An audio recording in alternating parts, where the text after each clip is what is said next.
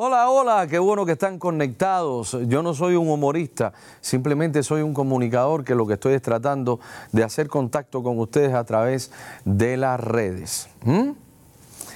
Eso quiere decir que alguien, alguien ha hablado bien de lo que estamos haciendo, aunque sean 3, 4, 5 o 10 eh, like o view.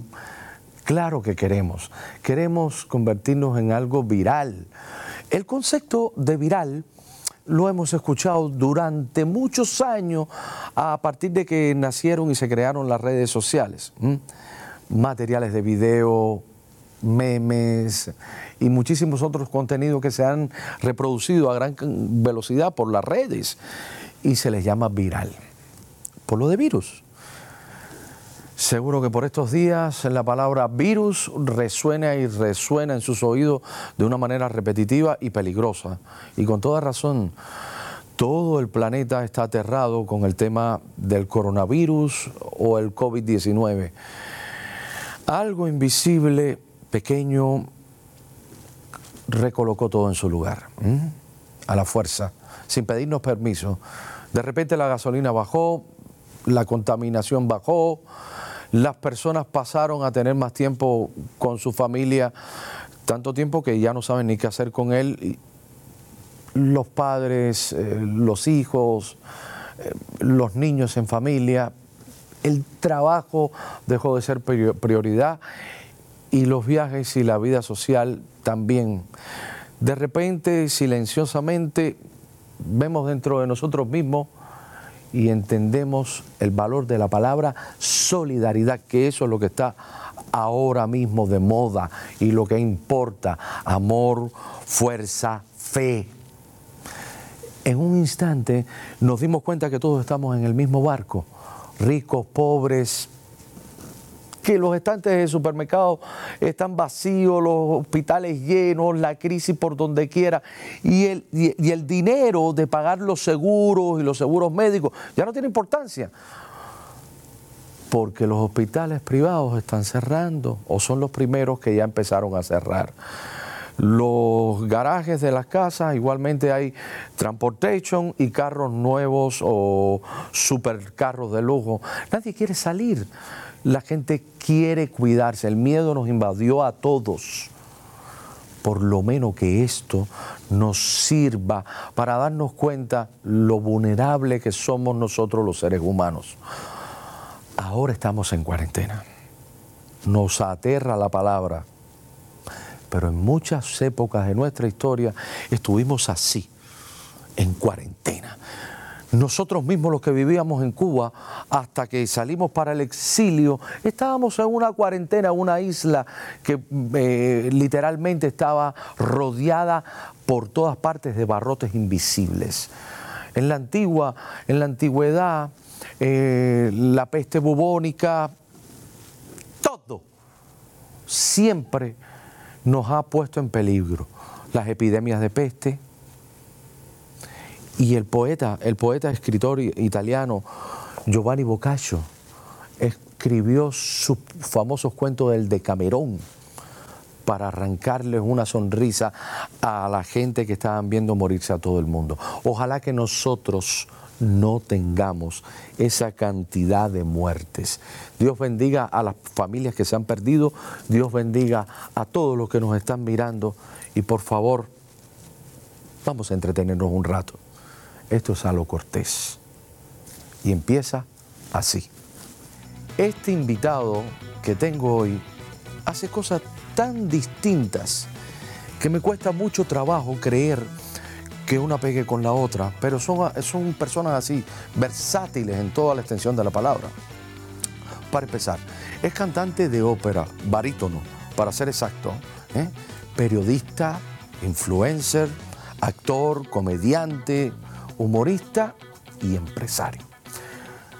Con solo decir su nombre, estamos hablando de polémica. Sí. Hoy quiero ser más cortés que nunca porque él ha tenido la cortesía de venir a conversar conmigo sin pelos en la lengua. En A lo Cortés, el señor Eric Concepción. Su nombre es Problema y su apellido es Peligro. o, peligro o escándalo. Ah, ah, Eric, Eric, antes que tú des la buena noche, ¿a ti te gusta discutir o lo haces por diversión? Yo, si yo incluso le decía a un amigo hace poco que hasta yo mismo me odio a veces, ¿no? Cuando me veo. Pero creo que esa es mi esencia. Creo que eh, busco siempre poner la contraria para crear el debate. Es, mi, yo creo que es mi, y, pero además lo hago de corazón. No es que yo, como la gente por ahí monta el, criterio, ¿no? Es mi criterio pero es mi criterio desde un personaje que representa a otros. puede, puede ser mi criterio contrario al mismo desde otro personaje también. Creo que yo siempre me monto esa historia. Entonces, eh, eh, vamos, a, vamos a hacerle un poquito de historia al público y me voy a saltar todos los, controles de mis productores, asistentes y demás. Eh, tú eres un excelente cantante. Eres un, un, artista que yo he visto muy buenos conciertos tuyos eh, he podido disfrutar de tu música. Después te vi en una etapa muy interesante con los personajes que has hecho en televisión de Eusebio Leal y, demás. Y después te veo haciendo un trabajo encomiable, viajando a Cuba, ayudando a personas, eh, llevando cosas y, y empiezas a hacer tus denuncias de alguna manera en tus viajes a Cuba. Sí.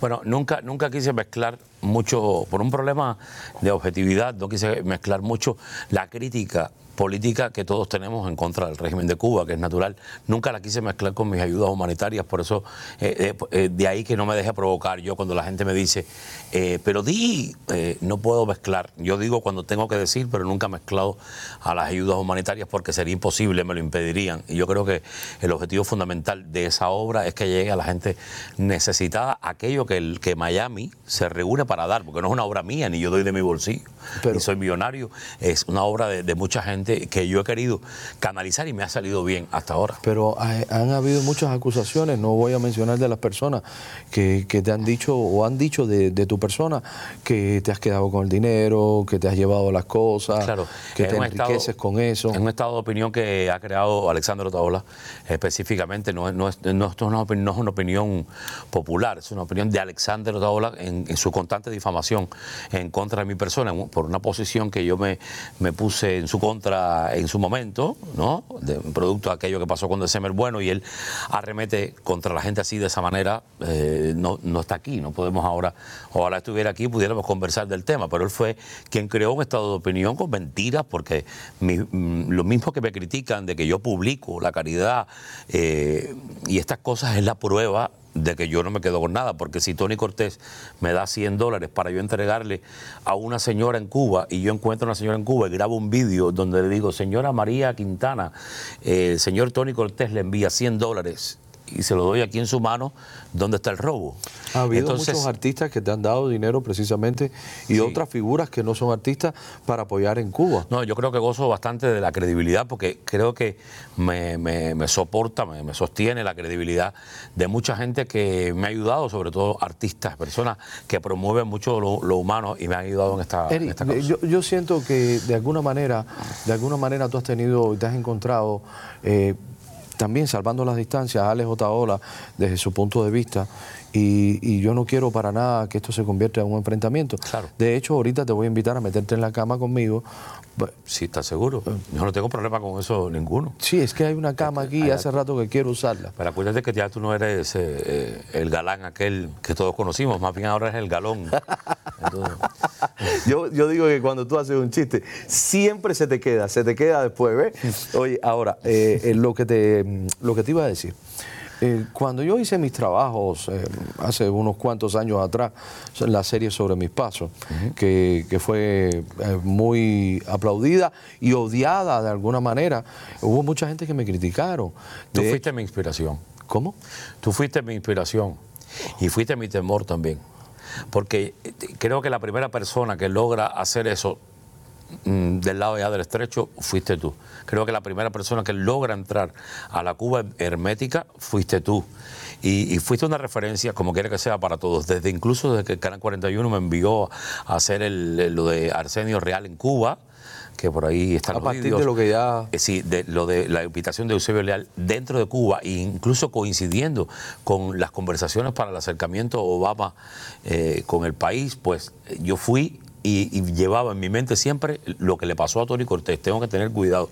Lo que le pasó a Tony Cortés. Yo fuiste la referencia en eso e incluso para posteriormente iniciar las ayudas a, Cuba. Tú siempre has estado ahí. Eh, te lo agradezco, te lo agradezco.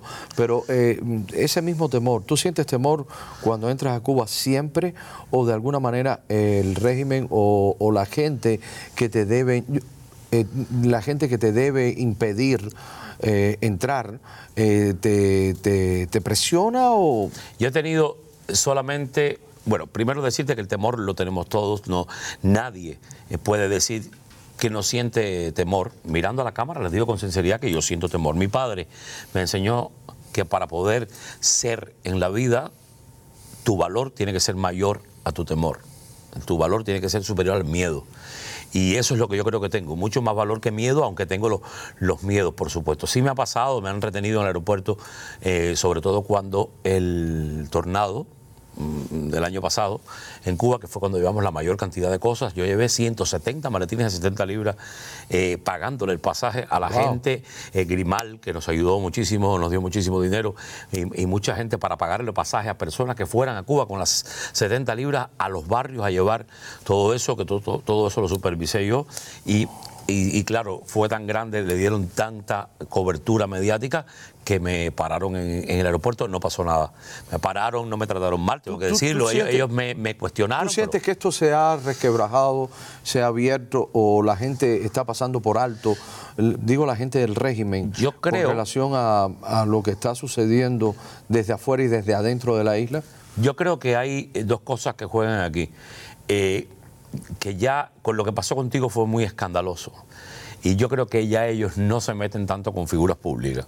Eh, y, mucho más con esto de las redes sociales que se hace mucho más expansivo en, el momento. Tienen a Eric retenido por llevar ayudas a Cuba, estos hijos de perra. Entonces, estas cosas. Creo que, lo, mío fue como una especie de, chivo expiatorio o un agua un antes y después. a mí, con consecuencias graves para mi familia porque mi esposa estuvo en prisión. Lo sé, y, yo he comentado con mucha gente que tú abriste la puerta. Siempre hubo el mártir, y yo creo que, que tú fuiste el mártir. y creo que que después de eso mm, vinimos todos. Ahora, yo también creo que como yo no lo mezclo con cosas políticas ni hago discursos políticos ni los admito, los discursos políticos en cuanto a las ayudas a Cuba, eh, yo creo que también por eso ellos también como conmigo no se meten mucho. Si yo me pongo a hacer política con esto, porque vengo a traer lo que el régimen no les da y todas estas cosas, eh, sabemos cómo actúan esa gente. Y mi objetivo no es decirle a la gente lo que la gente sabe. Todo el mundo sabe cómo es ese régimen. Mi objetivo es que lleguen las ayudas a la gente.